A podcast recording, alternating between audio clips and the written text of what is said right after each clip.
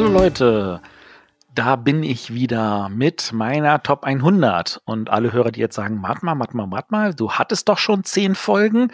10 mal 10 sind 100, kann ich nur antworten mit dem berühmten Philosophen, dem Harald Schmidt, der mal in einer Kolumne geschrieben hat, ähm, 10 gute Gründe für Punkt, Punkt, Punkt. Und dann hat er 11 genannt und der 11. war, überrasche deinen Leser und versprich 10 und bring 11. Und deswegen dachte ich mir, ich vers ich überrasche meine Hörer und äh, nach zehn Folgen bringe ich jetzt noch eine elfte Folge und zwar zehn Spiele, die gute Chancen hätten, in diesen Top 100 zu sein, ähm, die es aber zum Teil einfach noch nicht gab als äh, oder noch nicht mir auf dem Schirm hatte, als ich meine Top 100 gemacht habe.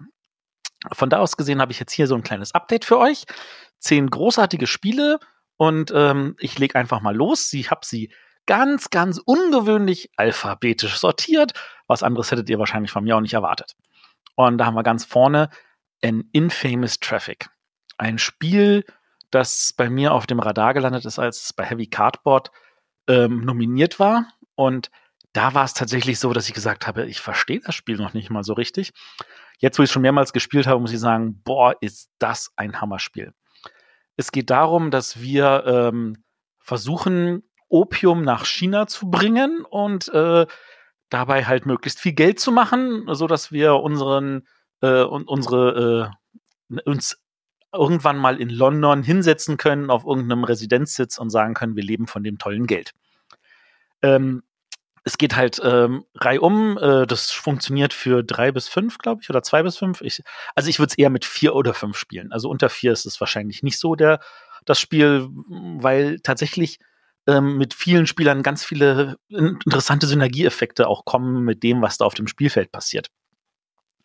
Ähm, jeder hat einfach ein Unternehmen, das hat am Anfang ein Revenue von null und ähm, dann investiert man halt in gewisse Holdings. Also man investiert in irgendwelche Schiffe, man investiert in Opium oder man investiert in irgendwelche Merchants. Und diese möchte man natürlich dann auch nach China bringen. Also man möchte das Opium dort irgendwie hinkriegen, man möchte seine Schiffe dahin kriegen, damit sie das Opium transportieren. Und man braucht auch die Merchants, die auf der anderen Seite das äh, in China irgendwie vertickern. Ähm, da gibt's dann sogenannte Supply Lines, äh, die kann man aber leider nicht alleine füllen. Also man könnte schon versuchen, wird einem aber wahrscheinlich nicht gelingen. Ähm, und von da aus gesehen versucht man, ähm, also man, man ist angewiesen auf Hilfe aus China, äh, sei es von irgendwelchen bestechlichen Bürokraten, von denen es einige gibt, oder halt auch von irgendwelchen Schmugglern. Und Schmuggler sind deswegen wichtig, weil solange keine Schmuggler da sind, ist auch kein, ähm, keine Möglichkeit da, irgendwas zu machen, weil Schmuggler geben einem auf der einen Seite halt die Opportunity, auf der anderen Seite äh, reichern sie aber auch den Demand an, also sie sorgen für die Nachfrage. Äh, irgendwann, also es gibt da vier Häfen, es gibt äh, vier Bereiche fürs Hinterland, äh, irgendwann ähm, also kann man halt bestimmte Sachen machen und wenn man ähm, diese äh, Linie komplett gefüllt hat, am Anfang äh, ist, muss man da halt auf Schmuggler angewiesen. Später, wenn der Hafen dann eröffnet wurde, ähm, weil jetzt die Briten ihn unter ihre Kontrolle geholt haben, dann kann man auch äh, ohne Schmuggler das vielleicht mal hinkriegen, sofern genug Demand und Opportunity da ist. Ähm, das Ganze klingt jetzt ziemlich wirr, spielt sich aber tatsächlich total easy, hat sehr wenig Regeln, ist dafür super knackig auf dem Tisch ähm, selbst die Entscheidung, ob man für diese eine Runde, weil das Spiel geht nur über vier Runden, beziehungsweise zu fünf sogar bloß über drei Runden, selbst ob man passt, ist eine tatsächlich wichtige Entscheidung, ähm, wann man passt, äh, weil man damit einiges erreichen kann. Man muss halt darauf achten, dass natürlich dann die Polizei kommt und mit der Gewalt irgendwelche Schmuggler wieder irgendwo raustreibt. Äh, es gibt dann irgendwelche Missionare, die auch von der Polizei vertrieben werden können ähm, ganz, ganz viel Handling, ähm, also nicht Handling im negativen Sinne, sondern viele Kleinigkeiten, Stellschrauben, die alle einfach sind, die das Spiel nicht aufblähen und die da ein ganz, ganz tolles Gefühl am Tisch hinterlassen, wo man sagt so, boah, wann spielen wir die nächste Runde? Kann ich wirklich, wirklich empfehlen. Ein Infamous Traffic macht irre Spaß. Ist leider nur nicht so einfach zu kriegen. Gibt's von dem äh, Verlag Holland Spiele aus den USA. Äh, die machen halt immer nur kleine Auflagen, Print on Demand, da zahlt man locker 40, 50 Dollar für, äh, plus noch Versand. Ähm, aber das ist ein Spiel, wo ich sage, das lohnt sich auf jeden Fall. Und es ist ein Spiel von Cole Worley, äh, ein Name, den wir heute, glaube ich, nochmal hören werden. Kommen wir aber zum nächsten Spiel. Und das ist vielleicht ein Spiel, das jeder von euch kennen dürfte, der uns irgendwie hört. aber ein Spiel, das mir echt irgendwie ans Herz wächst, weil es so einfach ist und ich glaube tatsächlich eins der besten ähm, Familienspiele der letzten Jahre. Äh, und zwar Familienspiele, die tatsächlich so auf Carcassonne-Niveau auch ganz schön deftig genial sein können für ähm, Taktikspieler, die äh, wirklich überlegen wollen, was sie am Tisch Sinnvolles machen, die versuchen, Züge durchzurechnen, ähnliche Sachen. Die Rede ist von Azul. Einem wunderbaren, ich nenne, wir können ruhig sagen, abstrakten Spiel, das so viel richtig macht, sowohl ähm, in seinen kleinen Regelfeinheiten als auch in der Tatsache, dass äh, die Präsentation auf dem Tisch mit diesen tollen Steinen ähm, wirklich wieder die Aufforderung gibt, jedes Mal wieder, komm, lass uns noch eine Runde spielen, lass uns noch eine Runde spielen, das geht schnell. Ähm, ich habe inzwischen auch Azul 2 gespielt und muss sagen, ich finde den Wertungsmechanismus dort auch spannend, aber ähm, wir sind jetzt halt bei Azul 1 und das ist schon das bessere Spiel von den beiden. Ähm, und das ist, also ich glaube, eigentlich Azul ist so das, was ähm, das gesamte Jahrzehnt überleben wird. Ähm, von, also wenn man in 20, 30 Jahren mal zurückguckt, was hat, das, was hat dieser Jahrgang an grandiosen Spielen gebracht, dann wird Azul ganz, ganz weit oben sein. Also das ist wirklich, wirklich ein Klassiker für, für viele, viele Jahre.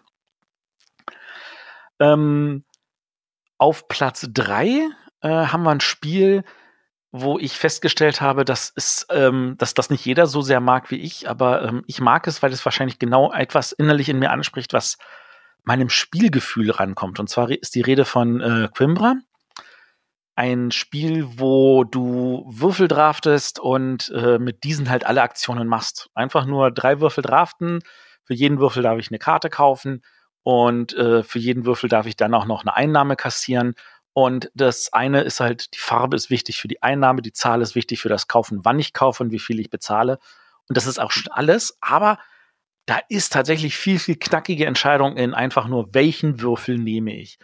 Und ähm, mich persönlich erinnert das halt an Madeira, wo ein paar Leute auch überfordert waren, schon mal am Anfang mit diesem Würfel-Drafting und das Einsetzen und dadurch mehrere Sachen auf einmal triggern. Ähm, und ich merke aber genau, dass das, dass das so ein Niveau ist, wo ich nicht überfordert bin, wo ich, sondern wo ich, wo ich aufsprühe, weil ich das erfassen kann, wo ich genau sehe, das ist auf dem Niveau, wo ich Sachen mir erarbeiten, durchrechnen, äh, überblicken kann und das macht mir total Freude. Also Quimbra ist für mich ein absolutes Highlight von dem Jahrgang und ähm, ja, kann ich gar nicht genug mitspielen. Ähm, auf dem nächsten habe ich ein Spiel, das habe ich auch ach, ganz, ganz oft gespielt, ähm, wo man aber auch sich bewusst sein muss, das ist eigentlich ein abstraktes Spiel und zwar ist die Rede von Kryptid. Kryptid von Osprey Games. Ähm, es geht darum, wir haben ein, ähm, naja, nicht ganz zufällig, also es gibt eine Karte, die uns vorgibt, äh, wir haben sechs Tableaus, die werden halt aneinander gelegt, die bilden ein großes Gebiet. Ähm, es gibt fünf verschiedene Landschaften auf diesem Gebiet, äh, Wasser, Gebirge, Wüste, Sumpf und Wald. Und dann geht es darum, dass ähm, auf, es, auf ein paar Feldern sind zusätzlich noch so Bärengebiete, auf ein paar anderen sind äh, irgendwie so, so Puma-Gebiete. Und dann gibt es da noch ein paar Gebäude drauf, so ein paar Standing Stones und so ein paar einsame Hütten äh, in verschiedenen Farben. Und dann kriegt jeder kriegt eine Information, wo nämlich auf einem dieser vielen Felder befindet sich eigentlich so ein merkwürdiges Wesen, ein kryptisches Wesen, das wir fangen wollen. Und wer dran ist, kann halt, wenn er dran ist, kann entweder sagen, okay, ich habe nur eine Information. Diese Information kann zum Beispiel sagen, ich weiß, dass es Wesen ist im Wald oder im Sumpf. Das heißt, alle anderen Felder, die nicht Wald oder Sumpf sind, sind für mich auf jeden Fall Felder, wo es Wesen nicht sein kann. Dann hat der andere aber sowas wie zum Beispiel, es befindet sich innerhalb eines Feldes von einem See. Jetzt müsste man, wenn ich diese Information hätte, wüsste ich, okay, welches, welches Feld ist innerhalb von einem Feld von einem See zu einem Wald oder Sumpf. Für ihn könnte es auch in dem See sein, weil in dem See ist natürlich auch innerhalb von einem Feld. Der nächste hat zum Beispiel sowas, es kann innerhalb von zwei Feldern zu einem Bärengebiet sein.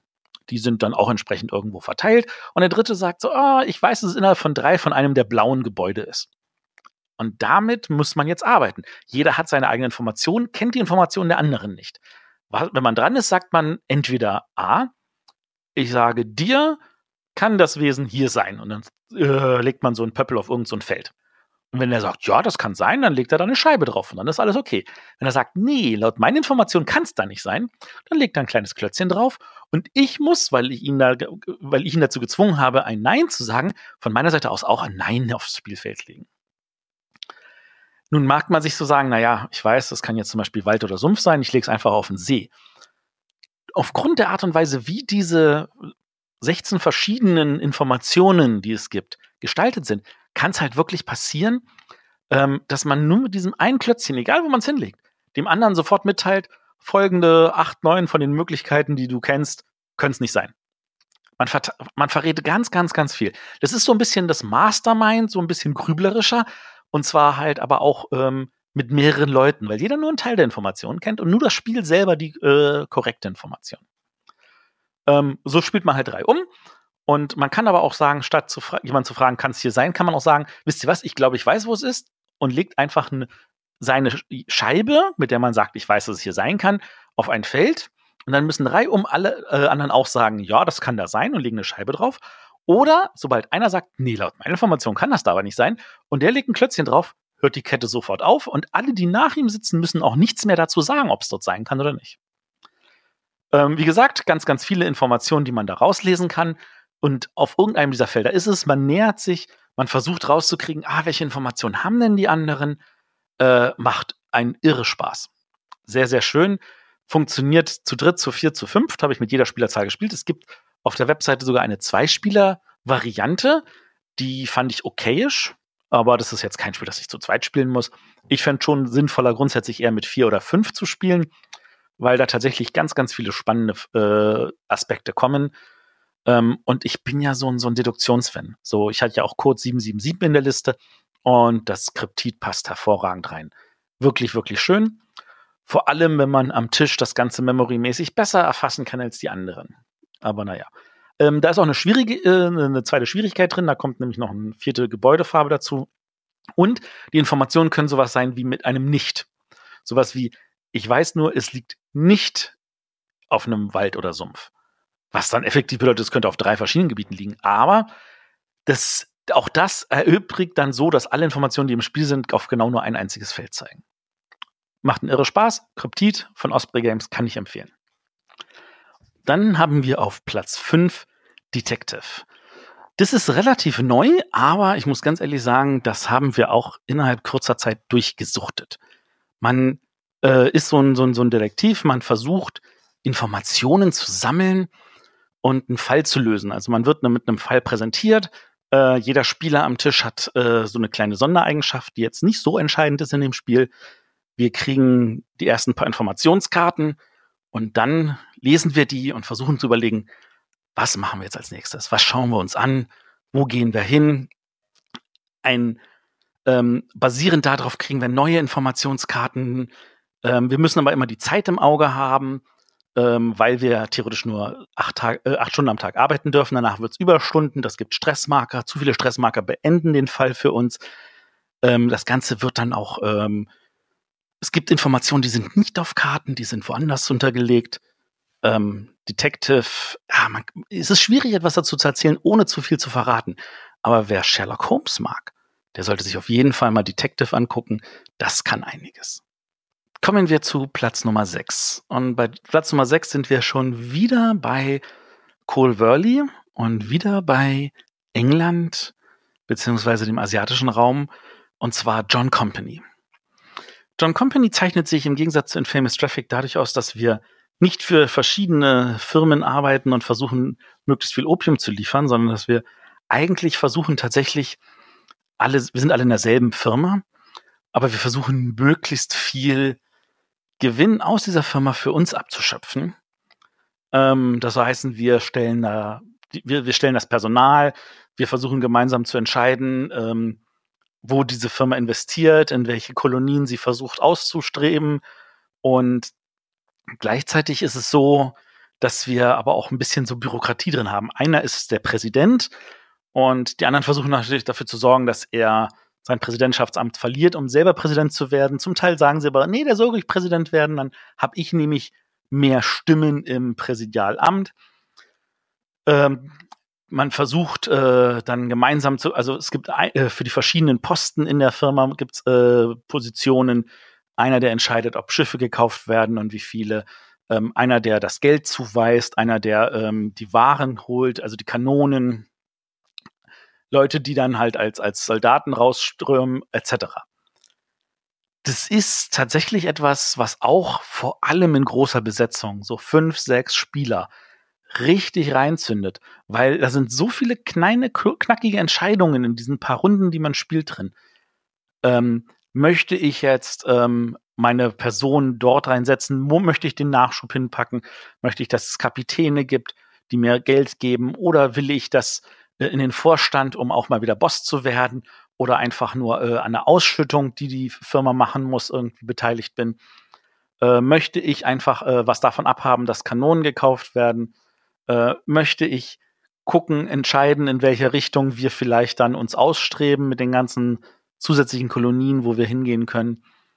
Ähm, das sind kleine, knackige Entscheidungen, die eine Menge, Menge äh, Sachen am Tisch machen.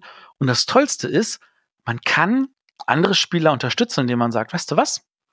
Ich helfe dir, ich gebe dir ein bisschen Geld oder ähnliche Sachen und du gibst mir dafür dann sowas wie einen Schuldschein. Das ist einer von diesen Steinen, die man hat. Diese Steine repräsentieren mehr oder weniger sämtliches Personal, was ich in der Firma habe, aber sie sind auch dafür da, dass ich sie als Schuldscheine verwenden kann. Ich gebe also einem anderen Spieler einen Stein und den muss er mir bei jeder Zeit zurückgeben, sobald ich ihm zum Beispiel zwei Geld gebe. Auf der anderen Seite kann er das aber nutzen, um zum Beispiel ähm, irgendwelche Sachen zu, zu fordern, um irgendwelche Sachen abzubekommen, weil jeder, der da, der da am Spielende noch drin ist, der zählt Minuspunkte. Also für, für, äh, für mich. Ich habe da einen Schuldschein, da einen Schuldschein, das will ich natürlich nicht. Und das sorgt für ganz, ganz viel Verhandlungen am Tisch. Wem gebe ich einen Schuldschein? Unter welchen Bedingungen? Was muss ich machen, damit da das alles irgendwie frei läuft? Das ist, das ist super spannend. Und der Cole Worley schafft es tatsächlich eine gewisse Menge an an, an, an äh, nicht nur diese Entscheidungen, diesen Entscheidungsraum, diesen Entscheidungsbaum äh, reinzutun, sondern auch tatsächlich dieses Thema dabei mit rüberzubringen und das mit verg vergleichsweise sehr einfachen Regeln.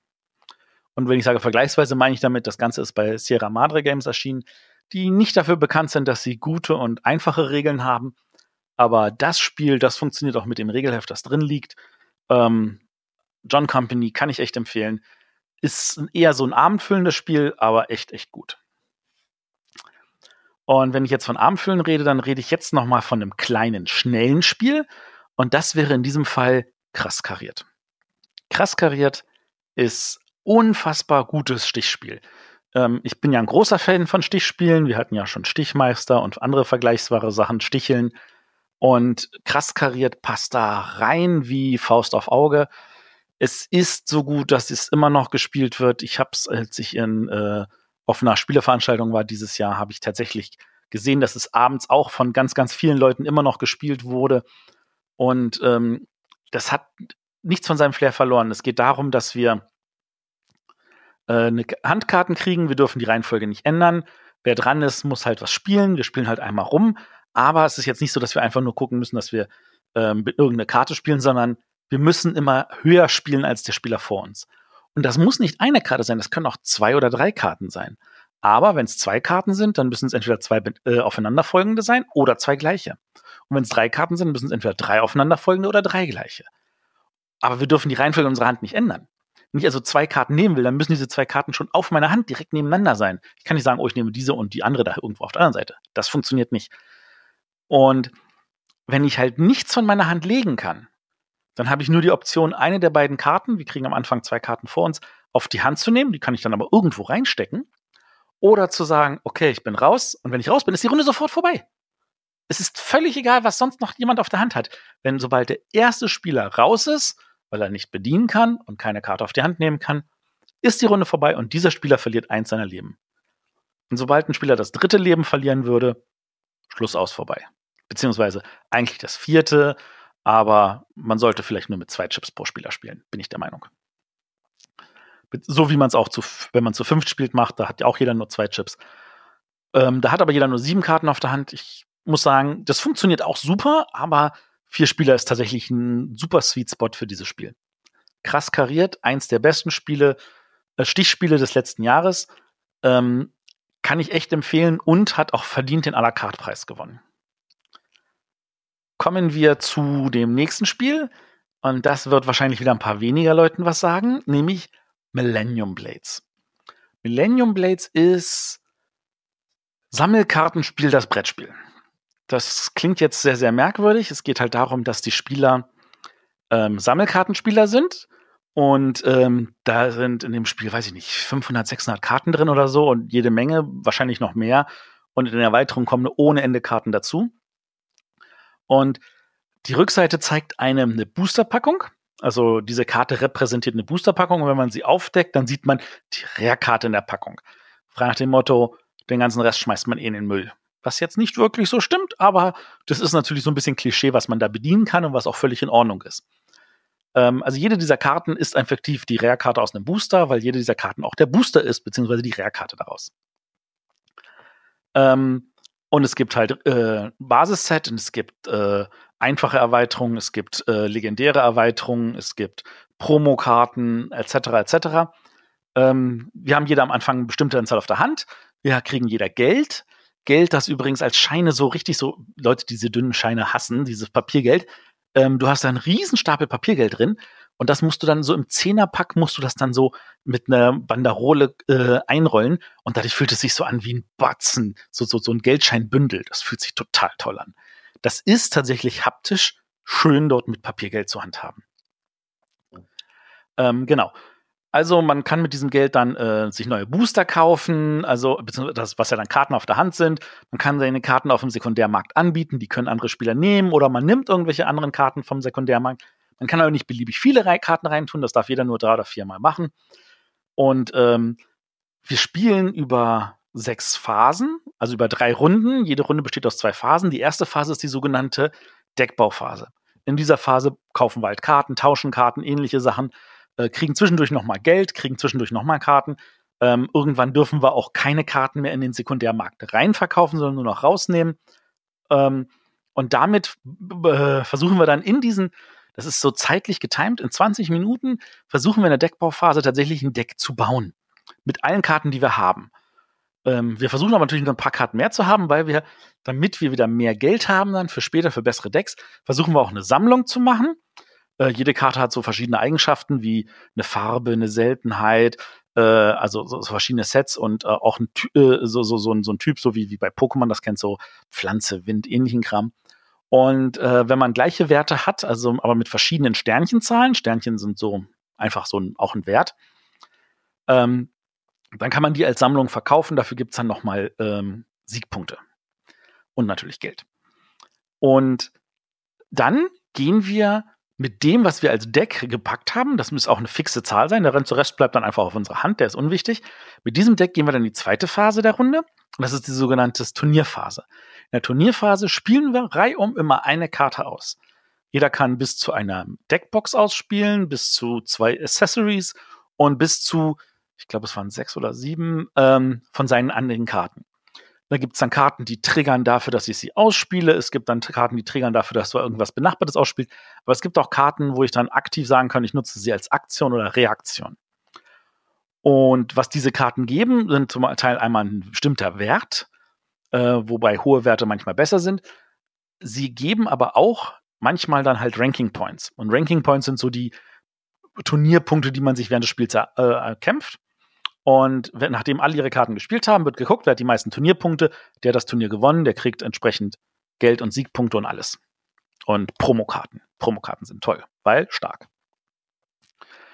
Und dann hat man schon mal eine Ahnung, okay, was haben die anderen für ein Deck gebaut? Dann geht's in die nächste Deckbauphase. Will ich jetzt andere Karten haben? Kann ich vielleicht dagegen bestehen? Kann ich mein Deck verbessern? Versuche ich vielleicht das, was ich vorher hatte, zu verkaufen, um was Besseres zu kriegen? Und so weiter und so weiter. Und nach drei äh, Runden ist das Spiel dann vorbei. Ähm, es gibt dann noch so ein paar Sachen wie, wenn du in dieser Runde mit der Karte äh, noch eine Sammlung verkaufst, gibt's Bonus. Und äh, wenn du in diesem Laden spielst, gibt's folgenden Bonus im Turnier und alles Mögliche. Ist tatsächlich deutlich einfacher, als es die Schachtel anmuten lässt ist ein Ungetüm auf dem Tisch, weil Riesenkartenstapel ohne Ende und da wird durchgecycelt und alle hektisch gleichzeitig am Spielen und so, weil während der Deckbauphase wir wirklich auch völlig ungetimt gleichzeitig agieren. Also ich kann da genauso zugreifen wie ein anderer zu dem Zeitpunkt. Es ist nicht irgendwie reihum. Das reihum ist nur während der Turnierphase. Und für Menschen wie mich, die mit Sammelkartenspielen groß geworden sind und da ganz, ganz viel erlebt haben, der Hammer total, ich fühle mich da zu Hause. Das Thema wird tatsächlich für mich transportiert. Ist nicht für jeden was, ist aber wirklich cool.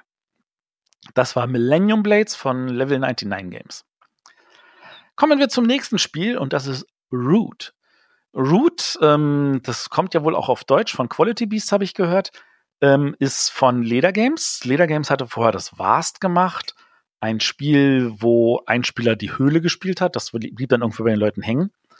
Und Root ist effektiv eine einfachere Version davon, sag ich mal. Also die Regeln sind bei weitem nicht so komplex wie Vast. Es funktioniert als Spiel hervorragend. Und es hat so, so, so eine gewisse Coin-Anmutung. Also ihr erinnert euch vielleicht, wie ich ähm, in meinem Top 100 in Folge 2 über ähm, Cuba Libre geredet habe. Das war damals das, glaube ich, das letzte Spiel in der Sendung.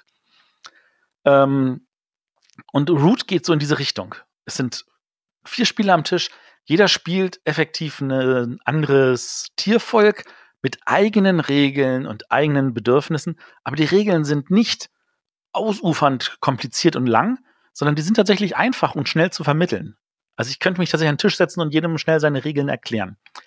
Das Spiel zu durchdringen bedarf aber Minimum vier Partien, weil man muss jedes dieser Völker einmal gespielt haben, beziehungsweise noch ein paar mehr, wenn man die Erweiterung dazu nimmt. Und es gibt ja derzeit, glaube ich, auch noch eine zweite Erweiterung in der Planung. Ähm, worum geht's? Also einer übernimmt die Katzen, der kontrolliert den ganzen Wald am Anfang, fast den ganzen Wald. Ein kleines gallisches Dorf von Vögeln setzt sich, aber die Katzen sind erstmal überall. Und der bekommt vor allem Siegpunkte dadurch, dass er halt weitere Gebäude baut. Der baut ein Sägewerk, der baut, ein, äh, äh der baut irgendwelche ähm, Orte, wo er weitere Katzen ins Spiel bringen kann. Der baut ähm, andere Orte, wo er dann seine Handwerker nutzen kann. Dadurch bekommt er relativ viele Siegpunkte. Ziel des Spiels ist es, als erste 30 Siegpunkte zu haben. Dann gibt es die Vögel.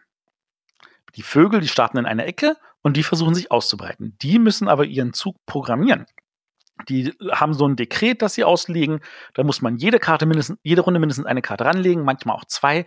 Und dann muss man dieses Dekret immer komplett von vorn nach hinten durchlaufen. Wenn man das nicht kann, hört man auf und kriegt Minuspunkte. Das will man nicht. Aber wenn man das halt geschafft hat, dann breitet man sich entsprechend aus äh, man legt neue Vögel ins Spiel, man baut neue Nester und ähm, man kriegt am Ende seiner Runde immer so viele Siegpunkte, wie man Nester hat.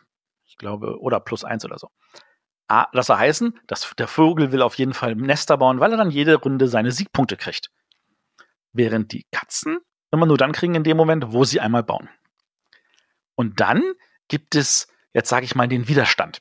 Das sind nämlich, also die, die Lichtungen, in dem Spiel sind zwölf Lichtungen, äh, die sind unterteilt in Fuchs, Hase und Mauslichtungen. Und das sind so die Völker, die von den Vögeln und den Katzen schon vertrieben wurden.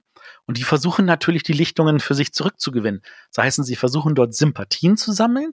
Und wenn sie Sympathien haben, dann können sie sagen, und jetzt ist das unseres. Und dann machen sie einmal kurz flampfbreit. Sie, die kriegen Siegpunkte dafür, dass sie Sympathien äh, bekommen. Und um viel Sympathie zu kriegen, müssen sie aber immer mehr kriegen. Und um militärisch aktiv zu sein, müssen sie wiederum Lichtungen bauen was natürlich ihnen wieder ähm, Optionen wegnimmt. Etwas komplizierter zu spielen, aber auch total schön. Und all diese Sachen sind so wirklich so, wir haben irgendwelche verschiedenen Mengen an Figuren auf dem Tisch und versuchen mit denen zu hantieren.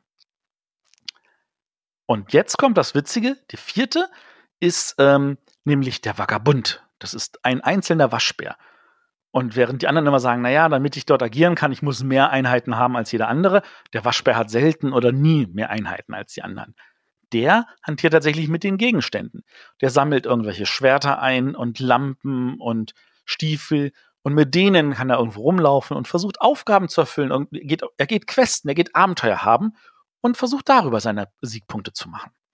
Und er kann halt versuchen, sich mit jedem gut zu stellen. Er kann sich aber auch mal irgendwann gegen jemanden stellen. Und fürs Gutstellen bekommt er Siegpunkte, fürs, wenn er sich gegen jemanden gestellt hat, bekommt er nur noch Siegpunkte, wenn er gegen den kämpft. Spielt sich nochmal komplett anders. Wirklich schön. Root Ganz, ganz hervorragend. Und jetzt Fun Fact: Es ist das dritte Spiel, das ich jetzt in dieser Sendung erwähne, das von Cole Worley ist. Also sowohl in Infamous Traffic als auch John Company als auch Root sind von Cole Worley. Alle drei überzeugen mich wahnsinnig. Und jetzt kommt der, der, der Fun Fact hinten drauf. Er hat erst vier Spiele veröffentlicht. Und das vierte Spiel ist Pax Pamir. Ähm, das nur deswegen hier noch nicht ist, weil ich da jetzt erstmal abwarte, wie die Second Edition ist. Und ich vermute, die wird mir nämlich auch gefallen. Aber das kann ich dann ja in meiner anderen Bonusfolge nachhauen. Also, Root von Leder Games, beziehungsweise in Deutschland demnächst von Quality Beast. Guckt euch das an. Wirklich schön. Kommen wir zum letzten Spiel. Und was wäre so eine Liste ohne ein kooperatives Spiel? Und zwar Spirit Island. Oh Mann, ist das ein Hammerspiel. Es geht darum, wir sind eine Insel, beziehungsweise wir sind die Geister einer Insel. Ähm, einer spielt ein Feuerelementar, einer das, den Ozean, einer die Bäume. Und da sind, kommen irgendwelche Siedler und wollen unsere Insel einfach vereinnahmen. Für uns sind das Invasoren und wir versuchen, die zurückzudrängen. Und dazu nehmen wir halt äh, alle Möglichkeiten, die wir haben. Wir kommen mit einer Springflut, wir kommen mit einem Waldbrand, wir kommen mit ganz vielen verschiedenen Sachen. Hauptsache, die Invasoren kriegen Angst und verschwinden wieder. Das Problem ist, das sind halt aufgeklärte Menschen, die sagen, ja, das sind halt irgendwelche Naturgewalten, das kriege ich schon noch gehandelt. Und ähm, das heißt, sie verbreiten sich immer mehr. Sie kommen aufs Spielfeld, sie bauen Ge äh, äh, Städte und äh, Straßen, nee, kleine Städte, Gro Dörfer und Städte, glaube ich, heißt es. Cities and Towns. Und äh, die äh, vermehren sich und, und sie fügen natürlich dem Land Schaden zu. Und wenn sie dem Land Schaden zufügen, kommt der Ödnis. Und wenn zu viel Ödnis da ist, haben wir verloren und die Invasoren haben gewonnen. Aber wir versuchen natürlich, die raue Naturgewalt zu sein, die ihnen Furcht einjagt und sie versucht zu vertreiben. Wahnsinnig gut. Es ist, also ich meine, wir haben, glaube ich, von den vielen Partien, die wir hatten, haben wir, glaube ich, ein oder zwei verloren weil wir auf dem höchsten Schwierigkeitsgrad mit äh, Adversaries und äh, Szenario gespielt haben. Ansonsten haben wir immer gewonnen, aber es lag, es war wirklich immer trotzdem ein spannender Kampf. Und wir hätten es jederzeit verlieren können, wenn wir nicht wirklich gemeinsam gespielt hätten. Also das ist, selbst mit unseren Alpha-Spielern am Tisch war das tatsächlich viel Diskussion, weil das kann man nicht alles überblicken, glücklicherweise.